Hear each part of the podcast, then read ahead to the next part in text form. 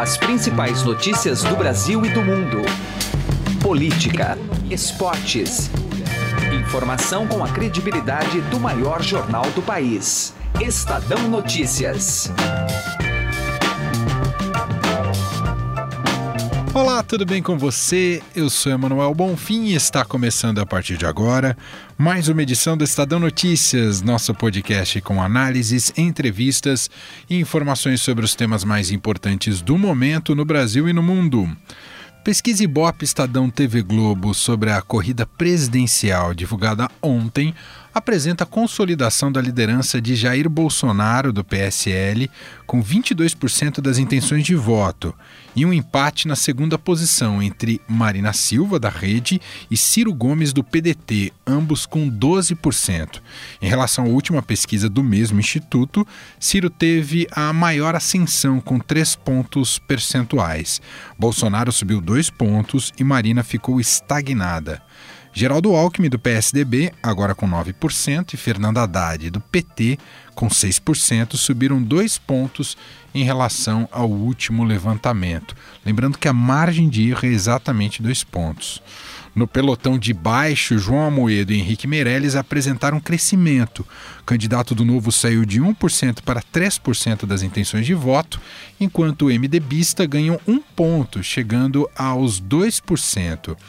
Álvaro Dias do Podemos se manteve com os mesmos 3% da pesquisa anterior. Guilherme Boulos, PSOL, Vera, PSTU e João Goulart Filho, PPL, seguiram no mesmo patamar de 1%. Já Cabo Daciolo, do Patriotas, e José Maria Emael, da Democracia Cristã, que tinham 1% das intenções, agora aparecem zerados.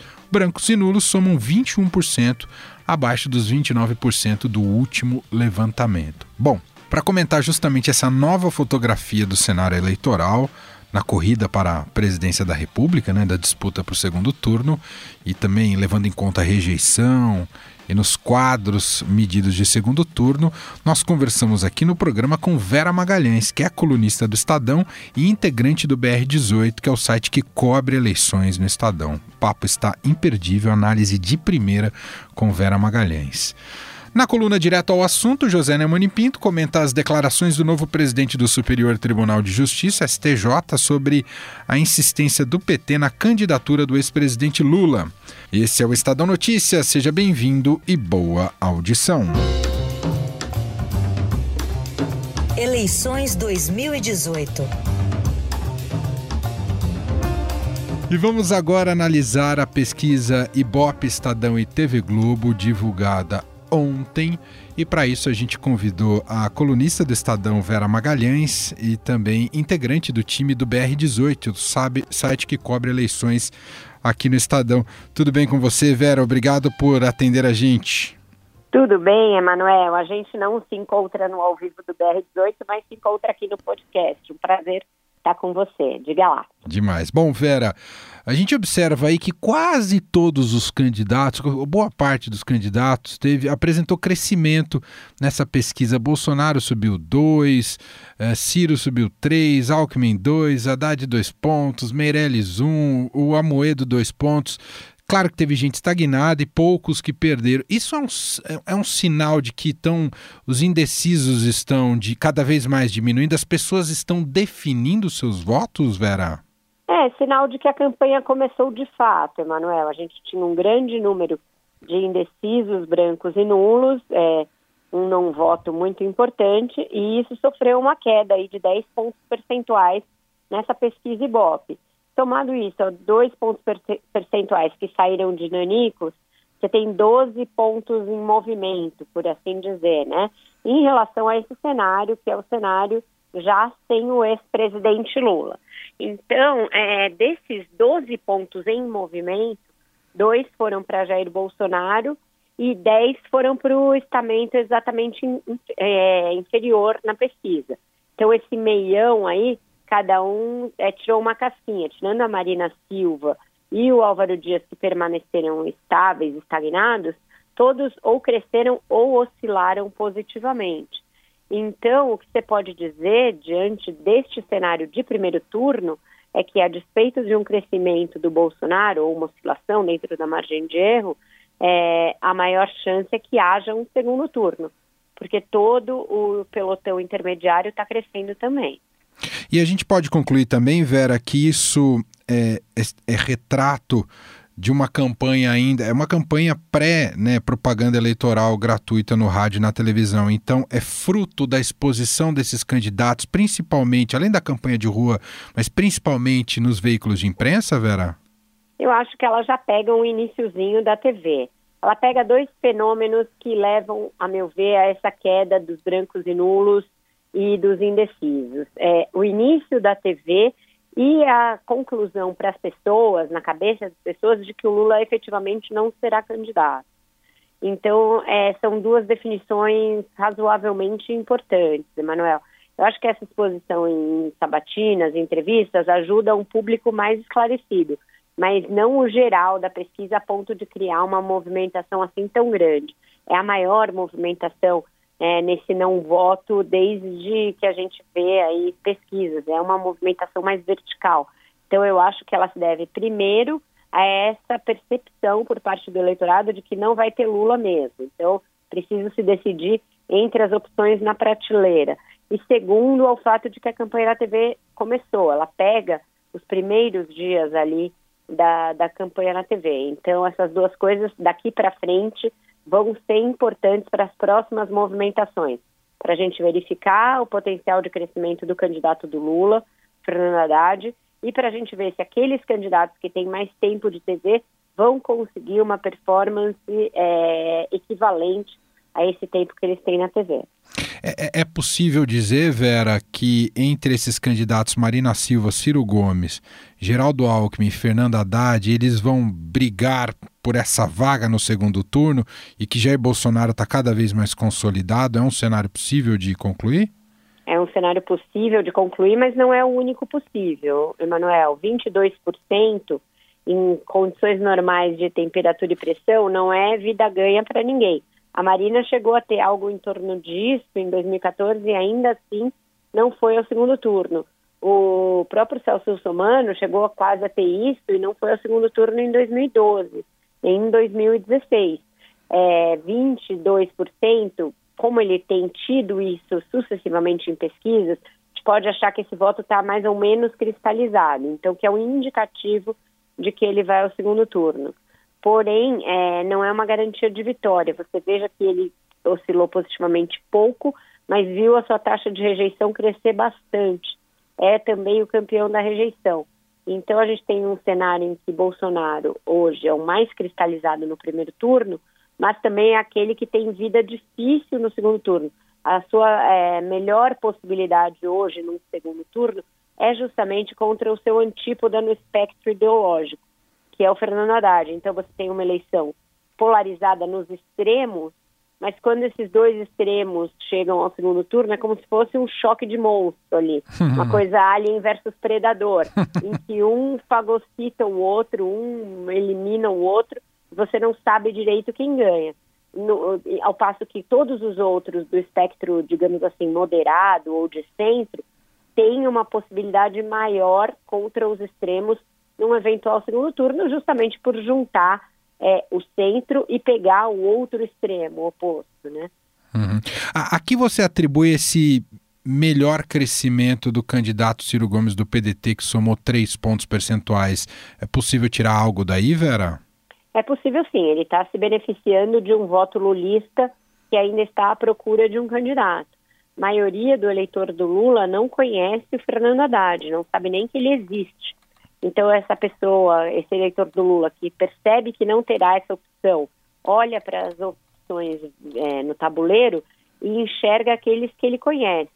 É, nisso, é, a opção lá, do, é, a proposta do Ciro do nome limpo, que eu chamo de SP Ciro, uhum. tem uma atratividade para esse eleitor lulista, que é um eleitor de baixa renda, baixa escolaridade, é, sobretudo no Nordeste, então coincide com essa faixa de eleitorado que está endividada, pelo menos coincide, digamos, estatisticamente.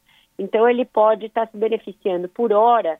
Eu disse na, na análise que eu escrevi para o Estadão que ele é um usufrutuário desse voto do Lula. Se ele será um herdeiro legítimo, a gente vai ver mais à frente. mas por hora ele está fazendo um uso fruto desse voto que saiu do Lula e está passeando ali ainda à procura de um candidato. Pode ser que o PT consiga fidelizar esse eleitor de volta e trazê-lo para o Haddad, mas ele está perdendo tempo hábil para fazer isso nessa insistência no Lula.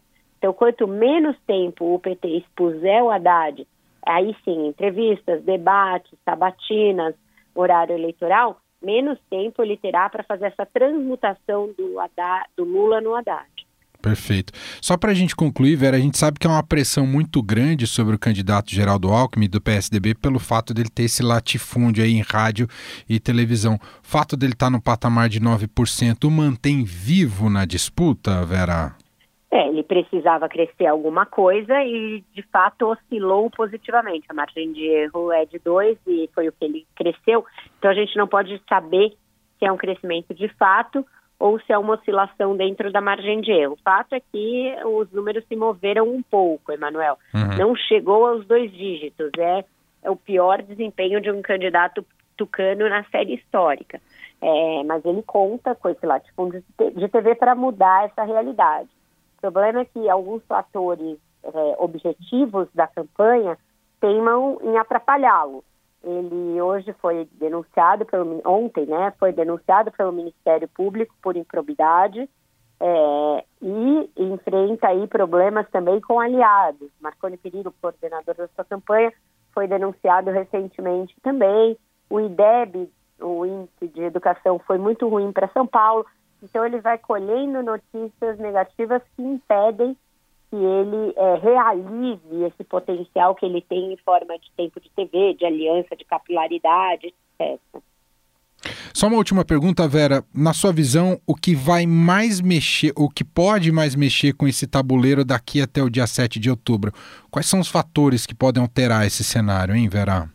Essa é, capacidade do PT de sair desse estágio de negação para alguma ação é, positiva em favor do Fernando Haddad. Então, quanto isso vai ser capaz de tirá-lo desses 6% e levá-lo a uma situação mais competitiva, é, o poder de estrago dos adversários sobre o Bolsonaro, que até agora é nulo, toda a artilharia é, que foi desferida contra ele, tudo bem, teve um potencial de aumentar a sua rejeição, o que é fatal no segundo turno mas por hora não tem o condão de tirá-lo do segundo turno. E então eu acho que esses são os dois fatores para determinar se o segundo turno vai ser Bolsonaro contra alguém ou se ainda existe uma possibilidade, que era o que se apostava no início da campanha, principalmente os partidos do mainstream apostavam, da repetição de um embate entre PT e PSDB. E isso vai ficando cada vez mais difícil nos cenários cap, captados pelas pesquisas e captados por essa pesquisa IBOP, que é a mais importante aqui desde a definição de que o Lula não deve ser candidato, Emanuel. Muito bem, Vera Magalhães, colunista do Estadão, também integrante do BR18, br18.com.br, analisando junto com a gente aqui neste podcast a pesquisa Ibope Estadão TV Globo divulgada ontem. Vera, muito obrigado mais uma vez, um grande abraço para você, até a próxima. Obrigada, até a próxima e convido todos os ouvintes do podcast a assistirem o debate do Estadão, Jovem Pan, Twitter e TV Gazeta no domingo, que nesse momento quentíssimo da campanha pode ser um divisor de águas aí, Manuel. Bem lembrado. Valeu, Vera. Valeu, querido. Até mais. Estadão Notícias. Direto ao assunto. Com José Neumann e Pinto.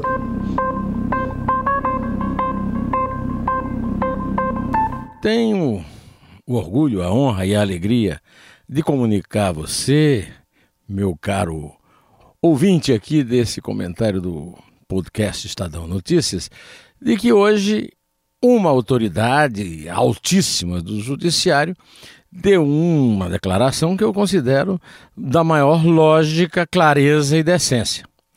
É o caso do presidente do Superior Tribunal de Justiça, João Otávio de Noronha, que disse que não há sentido nenhum levar em conta um parecer de dois peritos de um tal Comitê de Direitos Humanos da ONU, eh, querendo forçar a justiça brasileira é, a deixar Lula solto e candidato à presidência até que todos os seus processos é, transitem em julgado. Esse tipo de providência não é adotada em nenhuma justiça democrática e civilizada do mundo. E, como deixou claro o, presidente que acaba de assumir o STJ, é, é uma intromissão inadequada e absurda. E ele disse que já viu muitas resoluções assim absurdas, mas nenhuma como esta, né? É, de um órgão que não tem nenhuma ascendência sobre nada. Mas eu só queria acrescentar que não é assim que a justiça reage a isso. Afinal de contas, o Tribunal Superior Eleitoral discutiu essa palhaçada ao longo de uma noite inteira, tirando o sono eh, dos brasileiros e um dos juízes, que também é ministro do Supremo Tribunal Federal, justamente o relator da Lava Jato, que tem sido respeitado por sua posição justa e formalista, que é o ministro Edson Fachin, deu cabimento a isso, é, considerando é, esse parecer de dois peritos, entre aspas, da ONU, é superior a qualquer decisão de qualquer alçada do judiciário brasileiro. Então, esse captus diminúcio, como se dizia no meu tempo de estudante de latim, né, é uma, uma coisa que a, a justiça está aceitando é, com muito mais tranquilidade do que eu imaginava. Que o PT use isso, tudo bem. A especialidade do PT é essa. Agora, a justiça aceitar? Ah, não. José Neumann e Pinto, direto ao assunto. Estadão Notícias. Eleições 2018. Candidato à presidência da República pelo MDB nas eleições 2018, Henrique Meirelles, participou nesta quarta-feira da série Estadão FAAP Sabatina com os Presidenciáveis. Na entrevista, Meirelles tratou principalmente de temas econômicos e relembrou seus feitos quando foi ministro da Fazenda durante o governo Lula. Um dos pontos centrais da campanha de Meirelles é o combate ao desemprego e aproveitou para alfinetar a ex-presidente Dilma Rousseff. O governo da ex-presidente Dilma uh, criou a maior recessão da história do país. Nós chegamos a ter 14 milhões de desempregados. Temos sim que criar muito mais empregos no Brasil. Criou-se 2 milhões, mas é só o início. Precisamos criar muito mais e nos próximos quatro anos vamos criar empregos para todos os brasileiros que queiram trabalhar. Nós temos orçamento pronto para o Brasil, nós acreditamos que o Brasil já saiu da recessão, o Brasil já saiu da crise. Só que tem um problema. Nós vamos aguardar para começar, de fato, a investir depois da eleição. O candidato Henrique Meirelles, do MDB, disse também que, para o Brasil voltar a crescer, é necessário ter as contas públicas equilibradas. O Brasil precisa, em primeiro lugar, contas equilibradas. Governo quebrado, país quebrado, não pode resolver problema nem de crescimento, nem de educação, nem de saúde, nem de segurança. Então, nós vamos ter contas equilibradas. A partir daí, o país precisa de confiança para crescer confiança de todos. Por exemplo, quando eu entrei no Banco Central em 2003, naquele momento a confiança na economia brasileira começou a subir no primeiro dia. E a partir daí nós voltamos a crescer. Quando assumi o Ministério da Fazenda também, a confiança começou a subir no primeiro dia. Como se conquista isso? Com credibilidade, com histórico. Eu sou um candidato ficha limpa. Sobre reforma da Previdência, o candidato do MDB lembrou que apresentou uma proposta equilibrada quando assumiu o Ministério da Fazenda. A Previdência não é meramente uma questão apenas de fiscal, é uma questão de justiça social. Vou dar um exemplo. É, o, hoje, aqueles que ganham menos, a parcela dos que têm menores salários, dos 20% a 30% de salários menores, eles não conseguem contribuir por 35 anos. Em consequência, eles se aposentam por idade. Homem com 60 anos, 65, mulher com 60. Hoje. Aqueles ganham menos, por quê? Porque ele não tem carteira assinada durante 35 anos, não consegue. Com a reforma, a idade mínima passa para 55 no início da reforma. Depois vai subindo muito devagar. Então, aqueles que ganham menos passam imediatamente, na realidade, a se aposentar bem mais cedo hoje. Outro ponto relevante e muito importante. Hoje, daqueles que se aposentam por tempo de contribuição, 70% são da camada que, de 20% de maior renda do país. Então, é claramente um grande programa de transferência de renda para que dos que ganham menos para os que ganham mais. Na esfera política, Henrique Meirelles elogiou o governo Lula e respondeu se indultaria o ex-presidente que está preso caso Meirelles seja eleito. Eu acho que qualquer prerrogativa desse tipo não deve ser arbitrária ou política, ou objeto de questões pessoais. Eu acho que qualquer, qualquer decisão desse tipo tem que ter um caráter institucional jurídico. O presidente da República, para tomar uma decisão dessa, tem que ter uma base jurídica muito grande. A princípio, eu acho uma situação um pouco provável, porque, afinal de contas, a justiça brasileira tem analisado esse processo de forma bastante abrangente. E, como eu disse, eu, além de, do mais, eu tenho uma posição de não politizar a justiça. O ex-ministro da Fazenda respondeu também sobre sua posição em relação ao aborto. Para Meirelles, é preciso garantir o direito da mulher de decidir sobre a gravidez. A mulher tomou uma decisão, se tem uma questão a, a que ela tem o direito de tomar a decisão, tomou a decisão. Agora, ela não pode eh, ter uma, uma falta de atendimento e depois ter problema de saúde. Morre ela própria, ou a criança já morreu de qualquer maneira, ou o feto, ou seja lá o que for, mas ela própria morre também porque não tem atendimento, porque, veja você, não. Tem que ter o um atendimento, tem que ser preservado o direito dela. E, agora, em termos de preservação da vida como conceito, não há dúvida. E tem também alguns limites de, de, de tempo, etc. Ela tem que ter um tempo necessário e, e determinadas condições, obviamente, técnicas, científicas, médicas para fazer o aborto. Não é em é absolutamente em qualquer circunstância, a qualquer tempo. É, é evidente isso. Sobre segurança pública, Henrique Meirelles afirmou que deseja combater o tráfico de drogas com policiamento de fronteiras. O ex-ministro também disse que colocar um jovem que usou drogas na cadeia só piora. Em primeiro lugar, nós temos que policiar, quer dizer, entender onde é que está exatamente os pontos, onde é que estão os pontos de distribuição, os pontos de entrada, etc. E tem um problema tão grave que é armamento. Né? Todo tipo de arma pesada, como vemos aí, que entram contrabandeadas, e que é importante também bloquear isso. Agora, o que eu disse, sim, e acredito, é que não é solução, aliás, piora você pega um jovem que, por exemplo, está consumindo maconha, por exemplo, e botar em prisão. Ele vai sair de lá pior do que entrou. Nós sabemos disso. É uma experiência concreta do sistema prisional brasileiro. E existe uma lei de 2006 que você proíbe prender pessoas pelo consumo.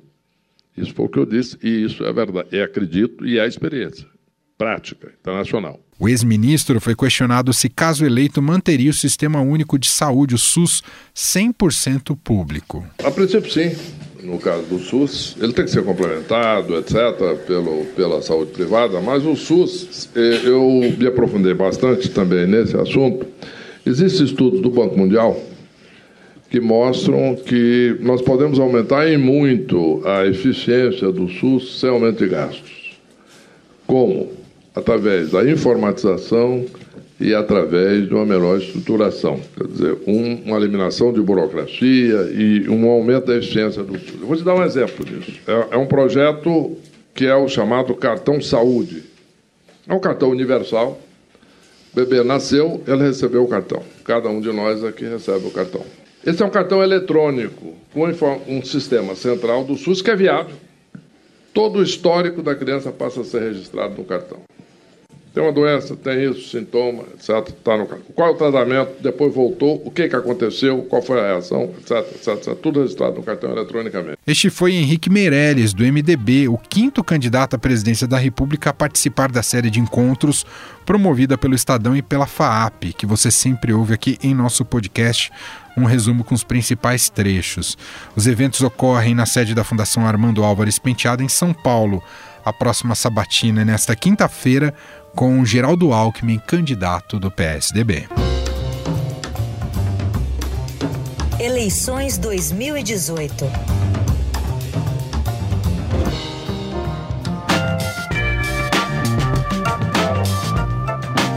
O Estadão Notícias desta quinta-feira vai ficando por aqui. Contou com a apresentação minha, Emanuel Bonfim, produção de Gustavo Lopes e montagem de Nelson Volter. O diretor de jornalismo do Grupo Estado é João Fábio Caminoto.